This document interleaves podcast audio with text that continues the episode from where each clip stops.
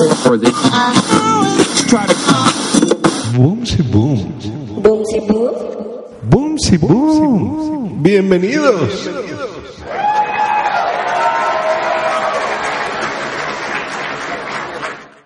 Y grabando nuevamente para ustedes esto que es el show de Boom si Boom. Antes que nada quiero agradecer a todos los que han seguido en contacto hoy a través de las redes sociales, ya sea a través de la página de Facebook, de Twitter o en el correo. Muchísimas gracias a todos ustedes y muchas gracias también por su retroalimentación sobre el episodio pasado del reto Big Brother.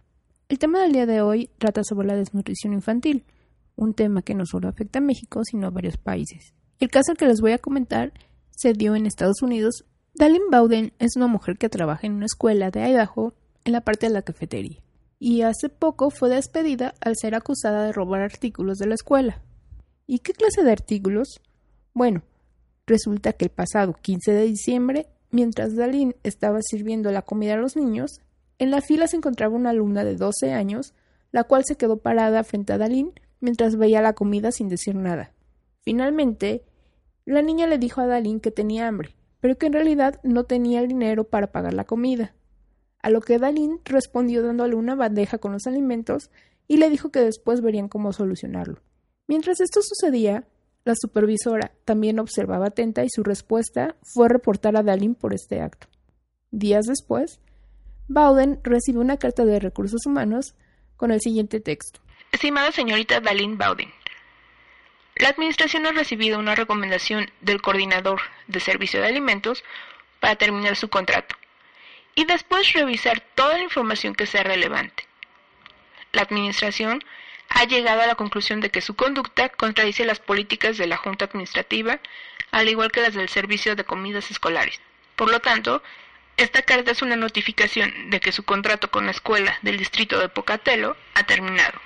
De acuerdo a la política 7517, el distrito se reserva el derecho de liberar a los empleados de su puesto por una conducta pobre, por desobediencia o por alguna otra razón que sea del interés y conveniencia de la escuela del distrito número 25. La razón por la que su contrato ha finalizado es que ha cometido robo en la escuela y ha realizado transacciones dolosas mientras ordenaba y servía la comida.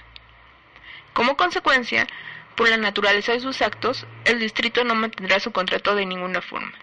La fecha oficial de terminación del contrato es efectiva el día de hoy. Su compensación final será enviada en un plazo de 10 días. Sinceramente, la directora de Recursos Humanos. Bowden declaró que es cierto que rompió las reglas al darle la comida a la niña. Sin embargo, se ofreció a pagar por la misma. Y como sea, creo que el hecho de que haya querido ayudar a un niño que tenía hambre no justifica el que haya sido despedida. En todo el mundo hay millones de niños que sufren por no tener que comer. Algunos pueden tener algo para el día, pero realmente no son cosas nutritivas. Definitivamente aquí el error es creer que el ayudar a otros es un delito. No digo que está bien robar por comida. En ese caso no era robo, porque la comida iba a ser pagada por Dalín.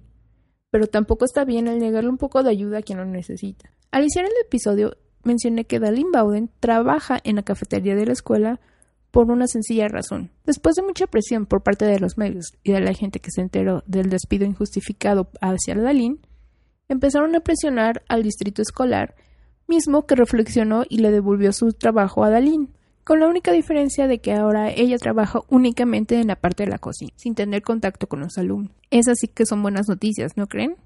Les recuerdo que los episodios los pueden escuchar a través de iVoox, Stitcher, Tuning, Mixcloud, iTunes y por supuesto también en mi página boomsyboom.com.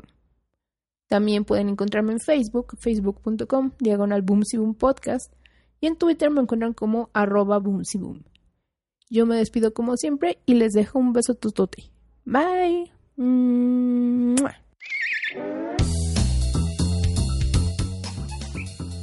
Este fue otro maravilloso episodio de Boom Si Boom. Recuerda que puedes ponerte en contacto con ella en Twitter en arroba boomsyboom o en su correo electrónico besos arroba boomsyboom.com.